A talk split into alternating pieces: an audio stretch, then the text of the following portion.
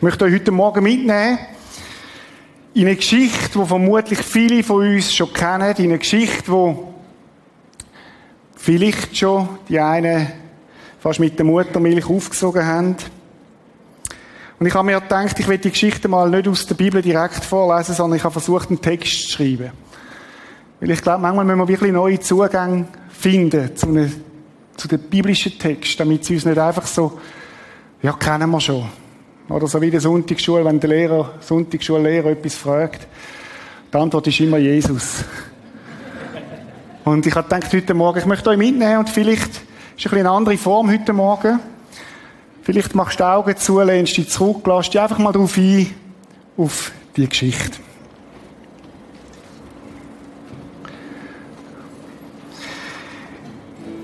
Es gibt Tage und Nächte, die vergisst man nicht so schnell.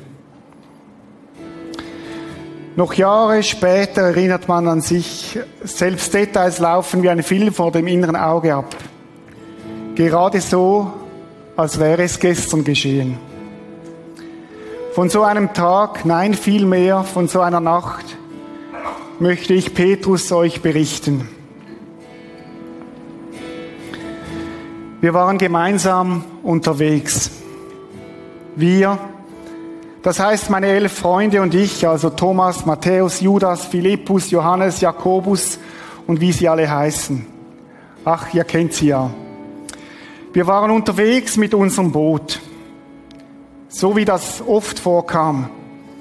Nur unser Meister Jesus fehlte.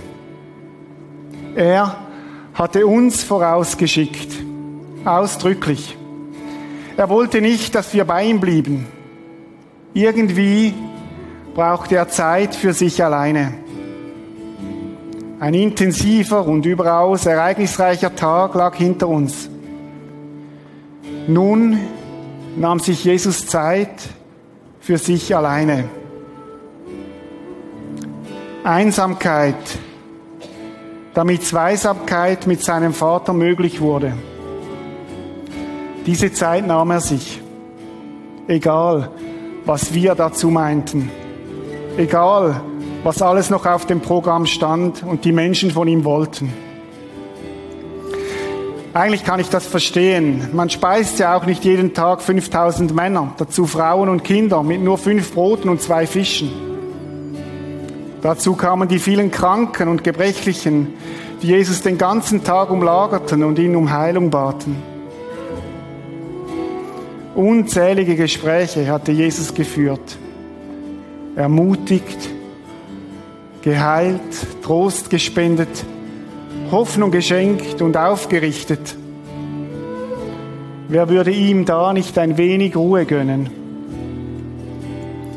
Nun, wir zwölf bestiegen also unser Boot und ruderten kräftig in Richtung Westufer. Die Stimmung war ziemlich ausgelassen, wir hatten ja auch allen Grund zum Feiern und fröhlich zu sein. Gottes Reich begann soeben sich auszubreiten. Die frohmachende Botschaft von Jesus zog immer mehr Kreise und wir mittendrin, mit dabei. Privilegierte waren wir, engste Freunde und Verbündete des Messias, des Königs. Wir hatten wirklich Grund zum Feiern. Beim Rudern wechselten wir uns ab. Wobei natürlich mein Bruder Andreas und ich den Löwenanteil übernahmen. Schließlich waren wir früher einmal richtige Seemänner, Fischer von Beruf. Ich genosse es mal wieder selber am Ruder zu sitzen. Rudernd hängte ich meinen Gedanken nach, gerade so, wie ich es früher beim Fischen oft getan hatte. Einige von uns sangen Lieder, andere diskutierten, Zwei schliefen sogar friedlich. Sanft glitten wir übers Wasser. Langsam wurde es Nacht. Der Mond kam hinter den Bergen hervor. Das Ufer erkannte man nur noch in unklaren Umrissen. Nur das gleichmäßige Schlagen der Ruder unterbrach die wohltuende Stille. Plötzlich, plötzlich kam von Westen her ein leichtes Lüftchen auf Ungewöhnlich um diese Uhrzeit, dachte ich. Knapp die Hälfte der Strecke hatten wir zurückgelegt.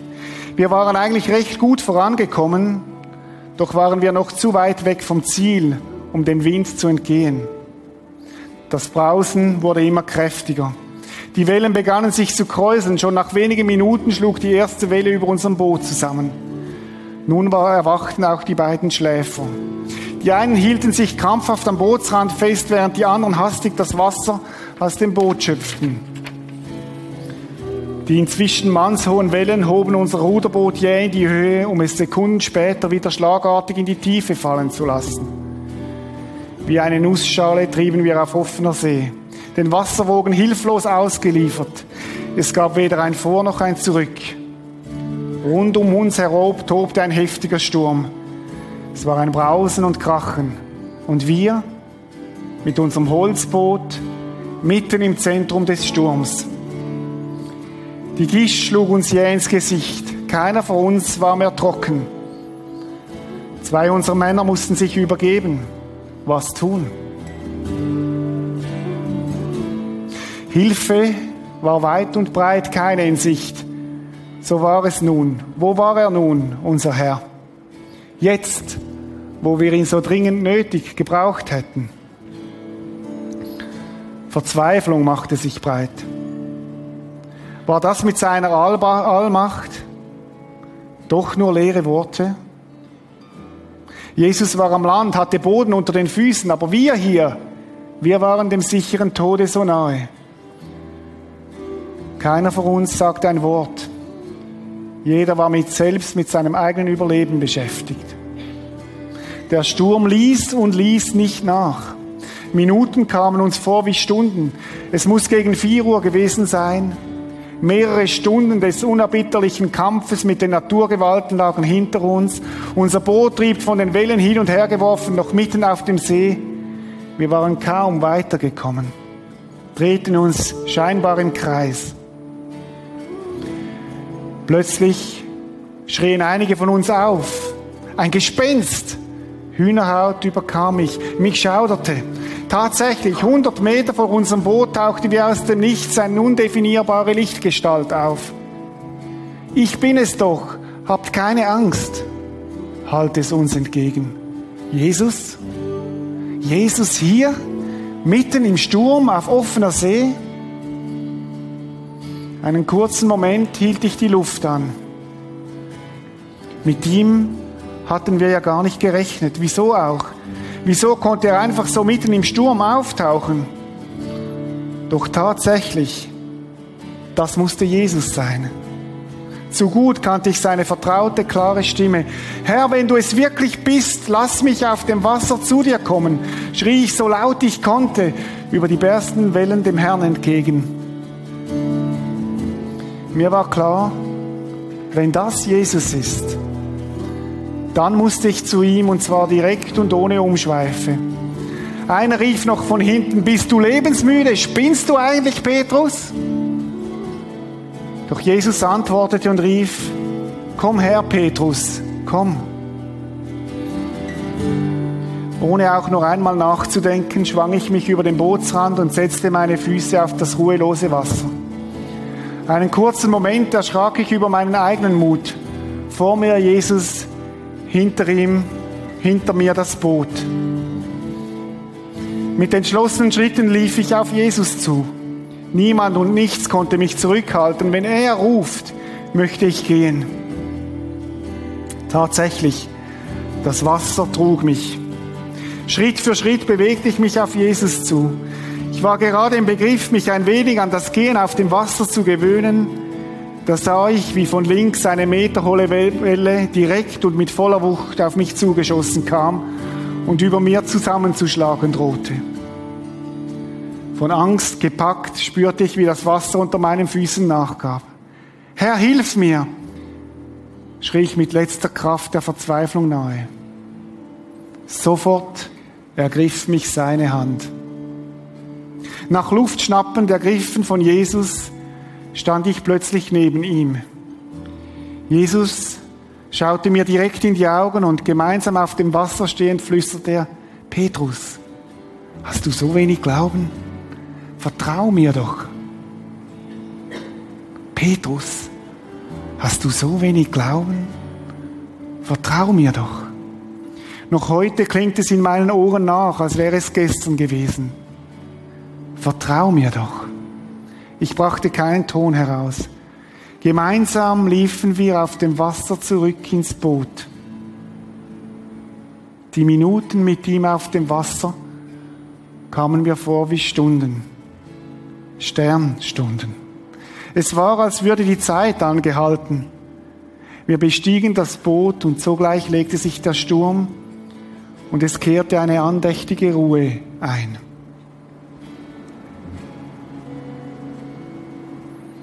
Auch die anderen Jünger waren tief beeindruckt von Jesus und beteten ihn an.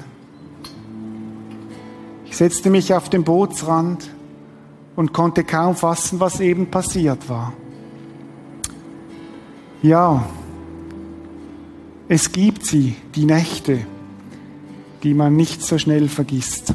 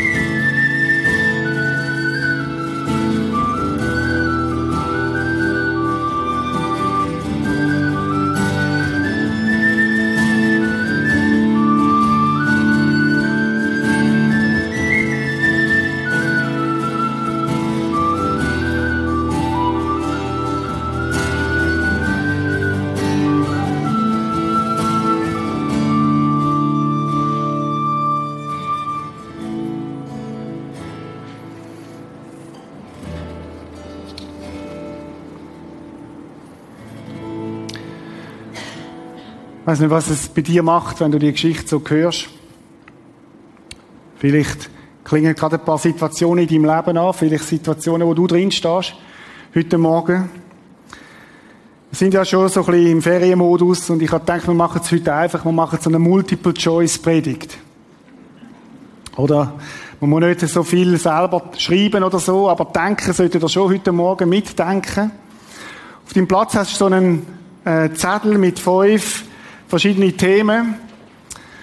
Und äh, zu jedem Thema werde ich kurz ein paar Gedanken dir mitgeben und du kannst dich dann für dich so ein bisschen entscheiden, welche Antwort ist für dich die richtige, welche ist die, wo, wo für dich passt.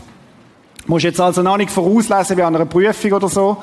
Es gibt auch nicht die richtige Antwort, aber einfach so ein bisschen, um ein bisschen helfen, so sich selber zu sortieren, auch mit dieser Geschichte. Es sind fünf Aspekte, die ich möchte heute Morgen mit euch anschauen, die ich möchte mit dir angehen. Und der erste Aspekt, das ist so die Bootsfahrt. Bootsfahrt, oder? Wir, wir haben es gesehen voran, die Geschichte. Sie sind unterwegs auf dem Boot. Und da heißt Sofort danach schickte Jesus seine Jünger zum Boot zurück und befahl ihnen, ans andere Ufer überzusetzen, während er die Menschen nach Hause entließ. Jetzt, wenn man so die Bibel liest, dann liest man ja oft das, was da steht, aber man liest manchmal nicht, was nicht da steht. Und das ist mindestens so eine Kunst beim Bibellesen, auch herauszufinden, was nicht da steht oder was zwischen den Zielen steht. Und so, ich habe mir überlegt, wie ist es diesen Jüngern gegangen? Was ist gerade passiert? Jesus hat gerade etwa rund 10.000 Menschen gespiesen mit fünf Brot und zwei Fisch. Die Jünger mit drin haben das Wunder erlebt, mega intensiv. Und dann sagt Jesus, hey, steige ins Boot und fahrt da drüber, sie sind in der Natur. Und ich weiß nicht, ob du das kennst, wenn du so etwas mega Intensives erlebt hast, dann ist der, der Puls noch hoch, der Adrenalinspiegel ist noch hoch. Und sie steigen in das Boot. Und ich habe mich gefragt, wie sind die wohl in dem Boot gewesen. Ich meine, sie haben erlebt, wie Jesus Menschen nährt. Und Jesus sagt, man könnte es ja mal so sehen, sagt, hey, jetzt macht er noch eine schöne Fahrt auf dem Zürichsee. Strenger Tag. Feierabend Schiff. Erholt euch. Könnte ja sein. Und ich habe mich gefragt, was für einen Lebensstil haben die Jünger gelebt? Das liest man nicht im Text, ist ein bisschen ein einfacher Einstieg, aber ich habe mich trotzdem gefragt. Ist es ein Lebensstil von der Selbstverständlichkeit, wo alles so normal ist, auch mit Jesus? Sagen, ja, wir haben ja schon viel erlebt mit Jesus, er hat schon geheilt, hat das gemacht. Oder ist es ein Lebensstil von der Dankbarkeit? Ein Lebensstil von der Dankbarkeit. Wir meinen manchmal, Christsein heisst so, die grossen geistlichen Erlebnisse zu leben. Ich glaube, es hat ganz viel zu tun mit unserem Alltag. Wo wir Jesus entdecken, ich habe diese Woche ein paar Mal gesagt, leck, mir geht's uns gut. Jetzt kann man sagen, ja, Reto, du kannst schon reden. Aber ich meine, trotzdem wir sollten mal auf das schauen, was wir alles haben. Wie privilegiert wir sind. Wir können jeden Tag aufs Vierabendsschiff, Rappi, wenn wir wollen. Wunderschön, oder? Wir leben an einem der schönsten Orte in der Schweiz. Auf der Welt vermutlich. Ich hatte die, Woche Kontakt mit dem Peter, Peter Scazzero, der im November zu uns kommt. Der wohnt in New York, Queens, oder? Und ich bin mitten ein am Organisieren, wo es nach ein paar Tagen in den Bergen noch verbringen können. Die Frau hat mega Angst, sie kommen auf eine Straße, wo sie abstürzt. Aber sie kommen gleich. Da ich gedacht, mein Problem war, denen zu sagen, wo sie ihre drei Tage verbringen sollen. Weil wir haben es so gut bei uns. Wir haben so ein wunderbares Land. Und ich habe mich gefragt, das ist so die erste Frage, auch jetzt im Sommer, leben wir einen Lebensstil von der Dankbarkeit? Oder ist einfach alles selbstverständlich? Kannst du mal schauen in die Multiple Choice? Oder einer hat es mal so gesagt, hat, hat dem Kollegen gesagt, schau mal, immer dankbar sein. Und, und in dem Moment, wo sie spazieren, schießt man einen Vogel auf den Kopf. Hat der andere gesagt, ja, und jetzt, wo willst du dankbar sein? Hat er gesagt, danke Herr, können die Kühe nicht fliegen. das ist eine Frage von der Lebenshaltung. Aber ich glaube, Leute, wenn wir dankbar sind, das, das hat etwas zu mit Lebensqualität. Bonhoeffer hat es so gesagt, Undankbarkeit beginnt mit dem Vergessen. Indem wir vergessen, wie gut wir es haben. Auch heute Morgen. Oder wir können dahinter gehen, einen Kaffee rauslassen und erst noch einen guten. Wir haben nette Leute, meistens neben uns.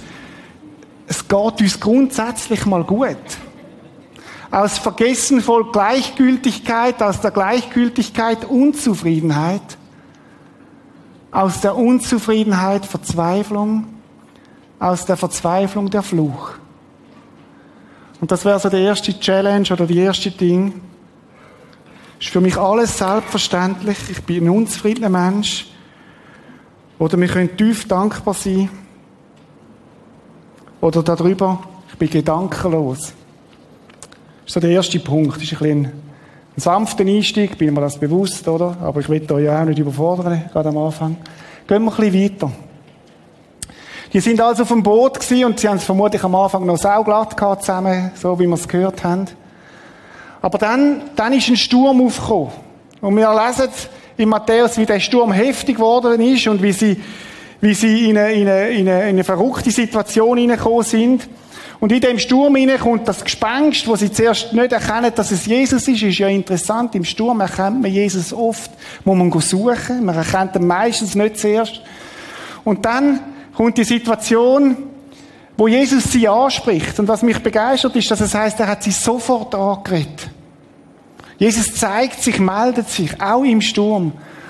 Erschreckt nicht, rief er, ich bin's, ihr braucht euch nicht zu fürchten.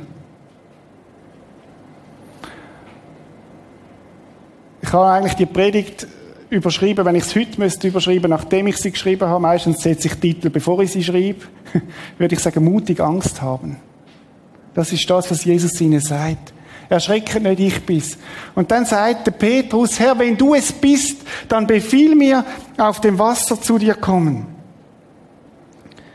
Petrus sagt, Jesus, wenn du bist, dann ruf mich. Und wir wissen, was er gemacht hat. Er ist aus dem Wasser gestiegen. Zu Jesus zu. Nachdem Jesus ihn gerufen hat. Jetzt kann man natürlich die Geschichte, du kannst vielleicht da sitzen und sagst, ja, ist die Geschichte überhaupt wahr? Und da kann man ja hängen bleiben, oder? Vielleicht bist du eher ein skeptischer Mensch oder sagst, ja, das mit diesen, mit diesen biblischen Geschichten ist das wahr. Kann leg das mal auf die Seite. Wenn wir heute Morgen nicht diskutieren. Ich persönlich glaube, dass sie wahr ist. Aber selbst wenn du da sitzt und das Gefühl hast, sie ist nicht wahr, lade dich mal auf die Frage. Die Frage heute Morgen ist, aus welchem Boot sollst du aussteigen? Oder anders gefragt, was sind denn die Sachen, wo ich aussteigen sollte? Oder nochmal anders gefragt, für was könnten so Boote sein in meinem Leben, wo ich drin sitze, wo ich den Eindruck habe, sie sind extrem sicher, aber in Wahrheit und Wahrheit vielleicht gar nicht so sicher sind. Was könnten so Sachen sein, wo wir aussteigen als Menschen? Können wir mal ein bisschen zusammentragen? Jetzt fordere ich euch ein bisschen mehr als Multiple Choice. Was könnten so Sachen sein, wo, wo du könntest, solltest vielleicht aussteigen? Wer hat eine Idee? Ist ja auch so ein Bild.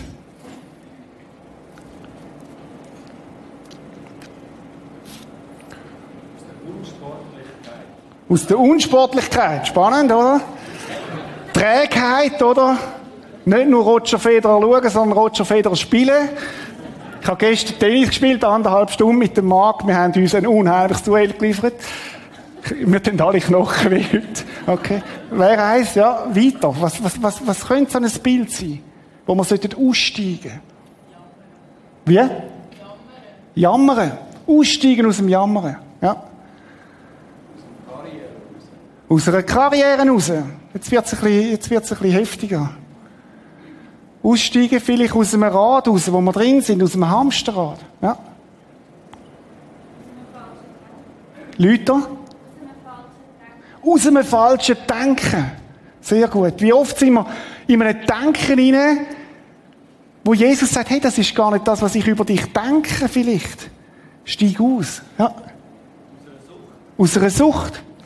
Etwas, wo mich zerstört, wo mich, be, be, wo mich festhebt. Eine Beziehung, die uns schadet. Ein Verhalten, das zerstörerisch ist, haben wir vorne gehört. Ein Lebensstil vom Sitzenbleiben. Ein Lebensstil von der Masse. Schwarmverhalten, Stichwort. Oder wir haben so das Gefühl, die Masse hat immer recht. Ist nicht so. Elf sind hocken geblieben. Einer ist raus. Vielleicht auch aus einer Tradition statt Innovation. Komfort statt Aufbruch. Eine Beziehung, die seit Jahren verkracht ist und schwierig. Wo ich den ersten Schritt machen kann und sagen, komm, wir legen es auf die Seite. Vielleicht auch in der Ferienzeit, wenn es sich verkracht. Ich mache den ersten Schritt, ich steige aus. Aussteigen aus einer Kultur, wo man sagen, das ist Kultur, anstatt dass man Kultur von Gott sucht. Ja, wir sind halt so als Schweizer. Wir sind halt so als Chile. Aber vielleicht sagt Gott, hey, Reich Gottes Kultur ist anders als Kultur, wo wir leben. Vielleicht aussteigen und mutig Farbe bekennen zu einem Weg, wo ich gehe. Man könnte ja denken, der Petrus ist ausgestiegen aus dem Boot, weil er so ein bisschen eine abenteuerlustige Persönlichkeit war, oder? Wir kennen ja den Petrus, der ist einer der immer vorne dran war, der gerne etwas gewagt hat, wo, wo das Maul auch gerne ein bisschen offen hat. Ja, das ist der Petrus, damit hat das für mich nichts zu tun. Aber Leute, der Petrus ist nicht ausgestiegen aufgrund von Abenteuerlust. Der Petrus ist ausgestiegen aufgrund von dem, dass Jesus ihn gerufen hat. Das ist ein Unterschied. Petrus ist aus dem Boot gestiegen, weil Jesus gesagt hat, komm, Petrus. Und er hat sich sogar vergewissert, er hat gesagt, Jesus, wenn es du bist, dann steige ich raus. Und das ist meine Frage heute Morgen. Und vielleicht eine Frage zum Mitnehmen in die Ferien. Gibt es etwas, wo ich aussteigen sollte? Und zwar nicht aus Abenteuerlust, sondern weil Jesus mich ruft. Weil Jesus sagt, Nimm mein neues Denken an. Weil Jesus sagt, steig aus aus dieser Sucht. Verändere etwas in deinem Lebensstil. Vielleicht hat Jesus auch ganz einen neuen Ruf über dein Leben parat, wo du Nägel mit Köpfen machen Es ist übrigens nicht nur etwas, was gilt für die Einzelperson, sondern es gilt auch für uns als Kille. Sind wir parat, immer wieder aus dem Boot zu steigen? Der Lebensstil zu leben, wo Komfortzone verlässt. Und wir haben im Moment mindestens zwei Projekte, wo wir dran sind. Das eine ist das, was wir vorhin gesagt haben, mit dem Stadthof Süd, mit dem Saal. Wird ein grosses Projekt werden. Sind wir bereit, Schritt zu wagen, wenn Jesus ruft? Das andere ist das Thema vom zweiten Gottesdienst, wo im November, wo wir starten, da am Morgen ein weiterer Gottesdienst im Prisma. Ja, das ist ein, paar, ein bisschen Abenteuerlust von ein paar Leitern. Möglicherweise ist es aber das Rufen von Jesus, der sagt, ich will mein Reich bauen. Und ich will, dass weitere Menschen Platz haben in dieser Kirche, die können dazukommen, die mich kennenlernen können. Das ist etwas ganz anderes. Wo wir gestartet haben mit dieser Aktion, zwei Gottesdienste, wir sind ja schon länger in unserem Überlegen, haben wir eine Machbarkeitsstudie gemacht. Und wir haben angefangen, in der Leiterschaft, haben gesagt, wir beten für mehr Arbeiter in der Ernte. Weil wir glauben, wir können das nur prestieren, wenn wir eine ganze Anzahl von Leuten haben, die neu einsteigen im Prisma zum Mitschaffen. Wir haben ja schon weit über 400, die mitschaffen im Prisma ehrenamtlich. Und wir haben angefangen zu beten dafür, dass Jesus Arbeiter schickt in die Ernte. Das sagt übrigens Jesus schon. Und Leute innerhalb von zwei Monaten haben sich über 60 Leute gemolden, da im Prisma, die gesagt haben, wir wollen neu oder zum ersten Mal mitschaffen. Und das hat mich extrem berührt und begeistert. Wir können denen einfach mal einen Applaus geben. Das ist wirklich...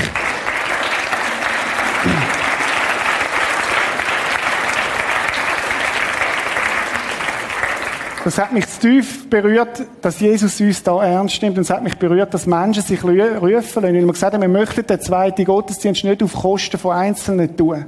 Sondern wir möchten miteinander das wagen. Und es hat, ich glaube, wir sind mit dem Gebet auch noch nicht fertig. Wir beten weiter, dass wir können weitere Kinder sein, die am Auftrag dran sind. Das hat etwas zu tun mit aus dem Boot steigen. Petrus ist nicht rausgestiegen aus Abenteuerlust, sondern weil Jesus ihn gerufen hat. Und nimm die Frage mal mit in deine nächsten Wochen hinein. Gibt es etwas, wo Jesus dich ruft, auszusteigen? Oder richtig einzusteigen? Wo ist ein mutiger Schritt dran?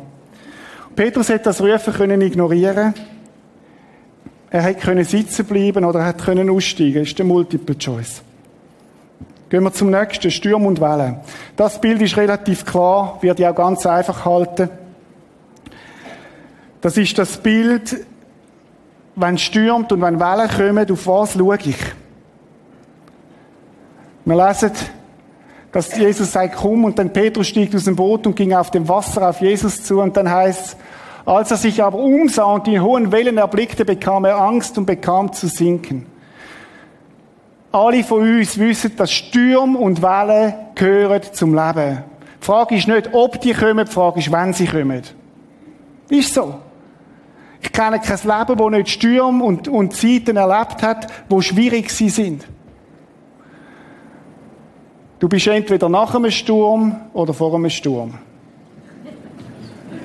Lebenserfahrung. Oder im Sturm, genau. Und die Frage, die sich dort stellt, und da finde ich, gibt die Geschichte so wunderbar her, auf was schaue ich im Sturm? Das Naheliegendste ist, dass ich auf die Wellen schaue. Und dann ist die Chance groß, dass ich absaufe. Der Rat, den ich da aus dem Wort heraus sehe, ist, dass Jesus, dass der Petrus auf Jesus schauen sollte.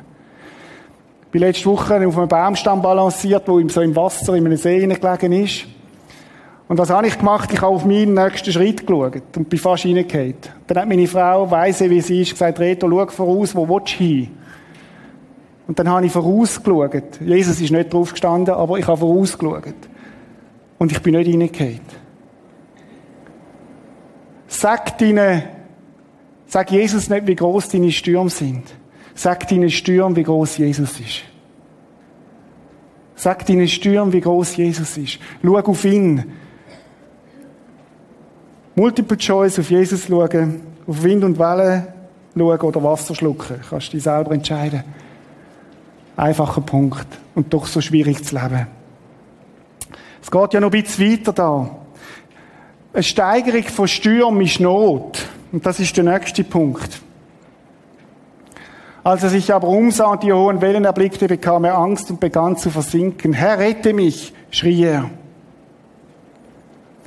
Ich habe mir überlegt, gibt es in dieser Situation überhaupt Wahlmöglichkeiten, wenn du am Absaufen bist? Meine Sachlage ist klar, du saufst ab und was machst du? Schreist dann um Hilfe. Robert, du bist ja Zahnarzt, ich habe mir übrigens überlegt, oder Zahnarztwartezimmer sind die neuen Kapellen. Dort betet jeder. Also, mir geht's zumindest so. Äh, von dort her toll, dass wir ein paar Zahnärzte haben bei uns in der Gemeinde. Oder dann, wenn es bedrohend wird, wenn der Bohr kommt, äh, dann bettest du in der Regel. Man könnte sich ja auch fragen, warum erst eigentlich jetzt? Ist es nicht interessant, dass mir viele Menschen, wenn ich im Gespräch bin mit ihnen, wo hast du die intensivsten Begegnungen gehabt mit Jesus? Wo bist du Jesus am nächsten gewesen? Sagen sie mir oft, das ist in der XXL Challenge in meinem Leben. Dort, wo die Herausforderungen besonders gross sind, dort ist Jesus besonders nah. Oder können wir es mal anders sagen, dort bin ich besonders offen, Jesus zu suchen. Dort ist es existenziell, dort geht es ums Überleben. Und dort muss sich zeigen, ist Jesus nur ein frommes Gespenst, wo die Menschen die irgendwie so ein bisschen aufzeigen, oder ist er tatsächlich vom Tod verstanden und lebt? Meine Frage ist, an wen wendest du dich in deiner Not? Vielleicht bist du da heute Morgen oder im Kino und äh, das mit dem Jesus ist alles noch ein bisschen neu für dich. Ich möchte dich ehrlich fragen, an wer wendest du dich in deiner Not? Es ist ja interessant, dass der Petrus in dem Moment nicht eine theologische Abhandlung erzählt hat. Sondern dass er schlicht und einfach drei Worte gesagt hat, Herr, rette mich. Und das hat gelangt. Das hat gelangt. Das ist das Einzige, was es braucht hat in dem Moment. Herr, rette mich. Und Jesus kommt und hat, heißt dann, sofort streckte Jesus ihm die Hand hin und hielt ihn fest. Du hast nicht viel Glauben, sagte Jesus, warum hast du gezweifelt? Aber wisst ihr, was sein Glaube hat gelangt? Dass Jesus ihn rettet. Weil es nicht auf Größe von unserem Glauben ankommt, sondern auf Größe von unserem Herr. Merkt ihr das? Es kommt nicht auf Größe von unserem Glauben an, sondern auf Größe von unserem Herr. Er hat genug Glauben gehabt, dass, er sich an Jesus gewendet hat. Und Jesus hat ihn gerettet. Ich habe die Woche dürfen in einem Altersheim eine Frau zu Jesus führen. Und ich habe sie nur gefragt, willst du Jesus als dein Retter annehmen, als dein Herr und Heiland? Und sie hat drei Worte gesagt, das will ich. Und wir haben gebetet und sie hat Jesus erlebt. Hast du Jesus schon mal gesagt, dass du ihn brauchst, dass du ihn willst? Jesus, da bin ich, rett mich. Nimm mich in deine Nähe, in deine Gegenwart. Red mich von mir selber, von meinem Versagen.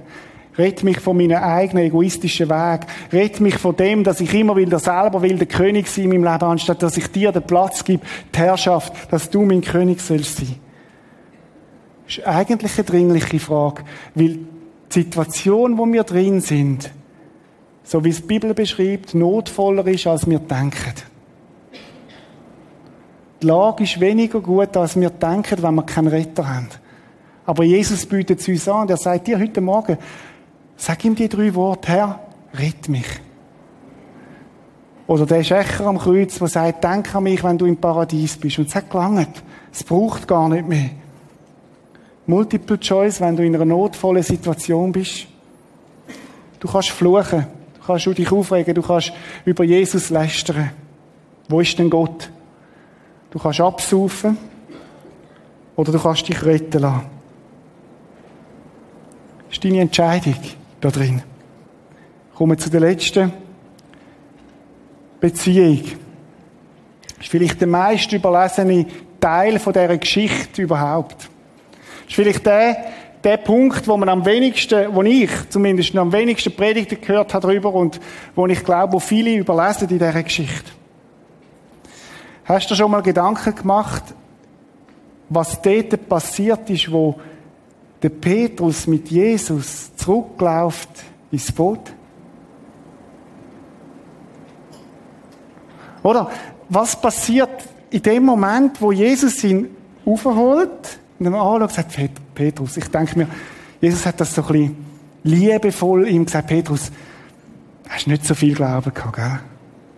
Und dann laufen die zwei miteinander, ich stelle mir vor, 100, 200 Meter übers Wasser. Musst du das mal vorstellen?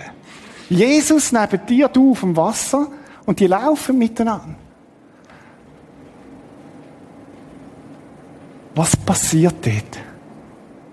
Oder ich zeige euch, wo das steht in der Bibel. Sofort streckte Jesus seine Hand aus und hielt ihn fest. Du Kleingläubiger, sagt er, warum hast du gezweifelt? Und dann lesen wir, Vers 32, dann stiegen beide ins Boot und der Sturm legte sich. Ich habe mich überlegt, was, da, da fehlt etwas. Was ist eigentlich da passiert?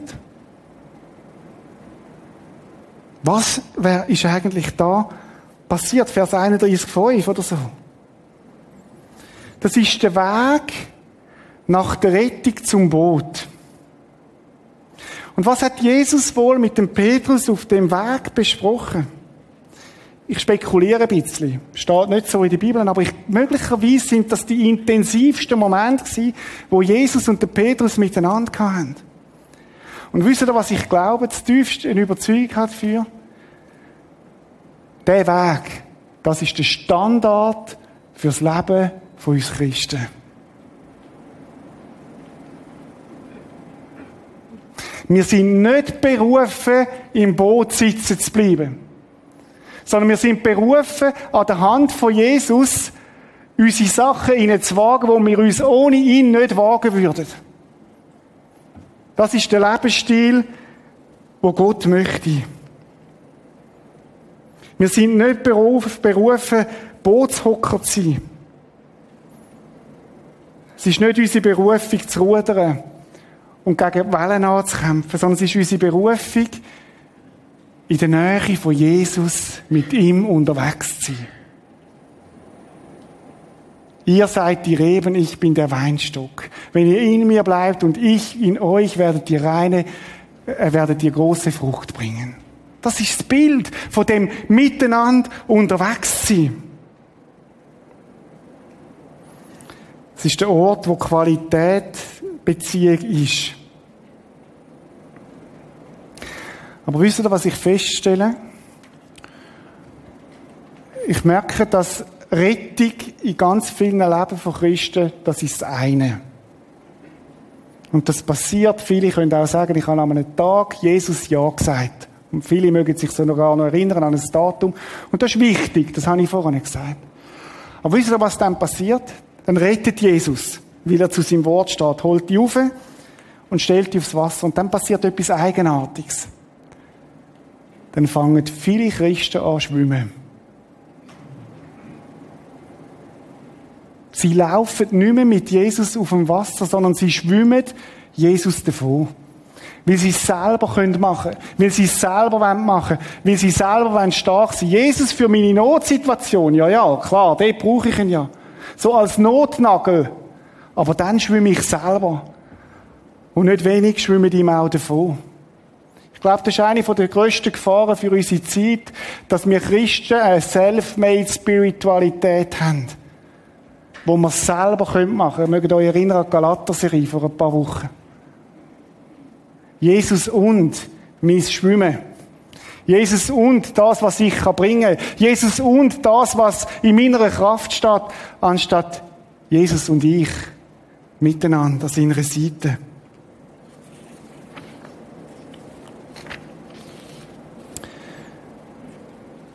Der Lebensstil von einem Jünger ist nicht schwimmen, ist auch nicht tauchen, sondern ist mit Jesus auf dem Wasser laufen. Das macht mir nämlich auch bewusst, dass ich in einer völligen Abhängigkeit von ihm leben soll Das ist das Konzept, wo Gottes Wort hat, in der Abhängigkeit von Gott leben.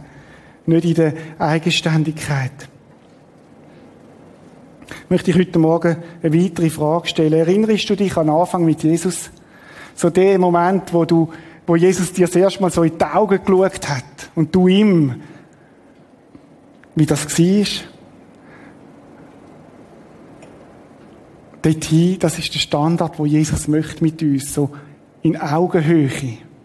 Röni hat eine Serie über das Losen auf Gott die letzten Wochen. Und ich glaube, Losen auf Gott können wir dann gut, wenn wir näher sind mit ihm. Wenn wir seinen Schnuff spüren. Ich muss noch ehrlich sagen, ist in meinem Leben leider nicht immer so. Ist wirklich nicht immer so, dass ich so näher bei Jesus unterwegs bin. Aber ich wünsche es mir. Ich habe die Sehnsucht nach dem, dass das immer noch mehr wird, dass ich mit ihm auf dem Wasser laufen kann. Und wenn er dabei ist auf dem Wasser, dann kann ich auch Risiken eingehen in meinem Leben. Weil er mich hebt.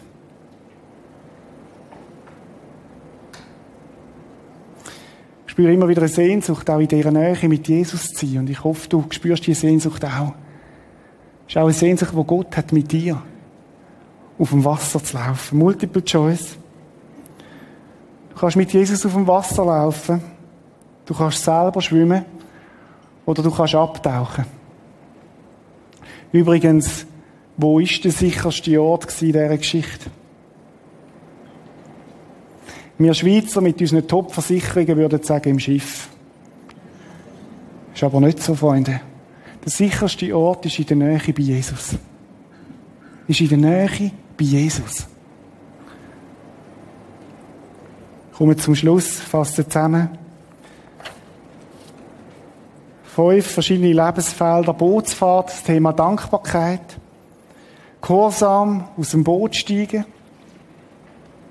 Ist vielleicht dran, das mitzunehmen, die nächsten Tage hinein. Wo ist das dran? Stürme und Wellen, auf was schaust? Not, sich retten lassen und Beziehung mit Jesus auf dem Wasser zu laufen. Der kleine Benjamin, den wir heute Morgen da gesehen haben, der wird in der Kürze laufen. Also, Eltern fühlen, das geht blitzschnell und er wird laufen. Ich stelle mir vor, Robert oder Rebecca, wenn ihr mit ihm auf einem Waldweg geht laufen und irgendwo wird es ein Holzbeig haben. Und der kleine Benjamin wird sagen, Papa hilft mir auf die Holzbeig rauf und er wird auf die Holzbeig raufgelaufen und er wird laufen und ich stelle mir vor, Robert, wie du unten anstehst und Benjamin sagst, Benjamin Gump. Benjamin Gump. Und Benjamin wird oben stehen und er wird den Vater anschauen oder die Mutter. Und der Benjamin wird springen. Weil er weiß, dass sein Vater verlässlich ist.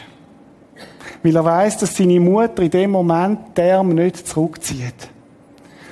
Und Leute, die Themenfelder, die haben alle zu tun, letztlich mit Vertrauen. Vielleicht der erste am wenigsten, aber die anderen vier. Wenn ich mich aus dem Boot wage und einen Schritt mache, hat das zu tun, dass ich Jesus vertraue. Wenn ich in der Welle bin und auf ihn schaue, hat das zu tun mit Vertrauen. Wenn ich am Absaufen bin und Jesus zurufe, Jesus rette mich, hat das zu mit Vertrauen. Und wenn ich ihm nicht davor schwimme, sondern in der Abhängigkeit bleibe von Jesus und auf dem Wasser laufe, hat das zu tun mit Vertrauen. Vertrauen hat aber auch etwas zu tun mit Entscheidung. Und ich möchte dich einladen, heute Morgen eine Entscheidung zu treffen in deinem Leben. Ich weiss nicht, welcher Punkt das dich angesprochen hat heute Morgen. Nehmen uns ein, zwei Minuten, zum nochmal überlegen, welches ist der eine Punkt, nimm nur einen Punkt mit heute Morgen, wo du sagst, ich entscheide mich, einen Vertrauensschritt zu machen heute Morgen. Lass uns einen Moment einfach still sein und dann werde ich nachher beten.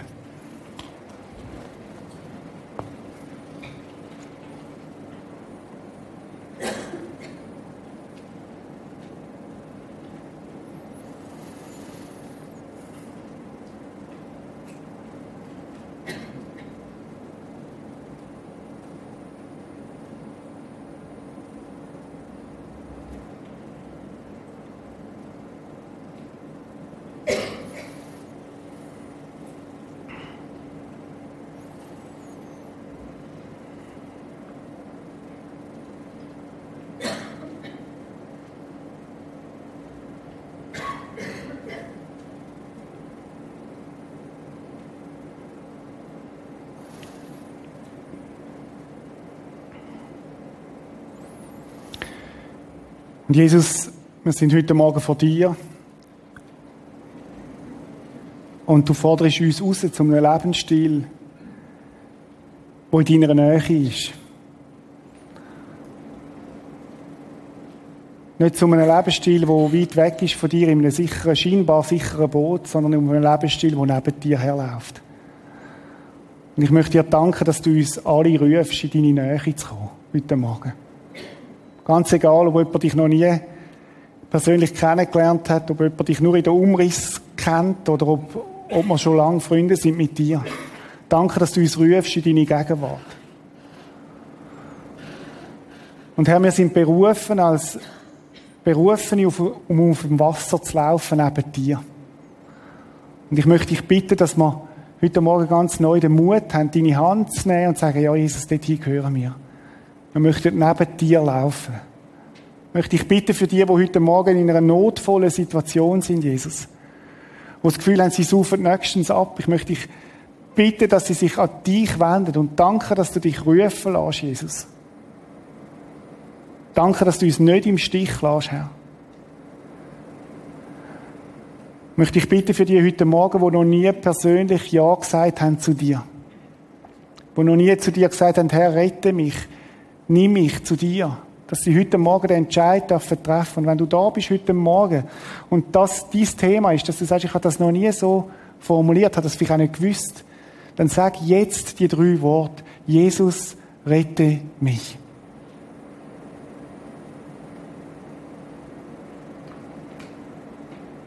Danke, dass du das total ernst nimmst, Herr. Ich bete aber auch für die, Jesus, die die so selber angefangen haben zu schwimmen. Die selber wieder haben wollen machen ohne dich.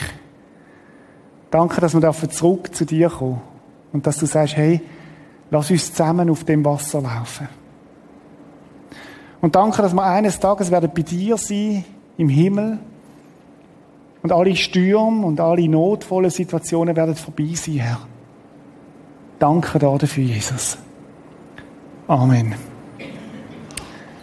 Wenn du heute Morgen eine Entscheidung getroffen hast in deinem Herz, dann kann es eine enorme Hilfe sein, das mit jemandem festzumachen.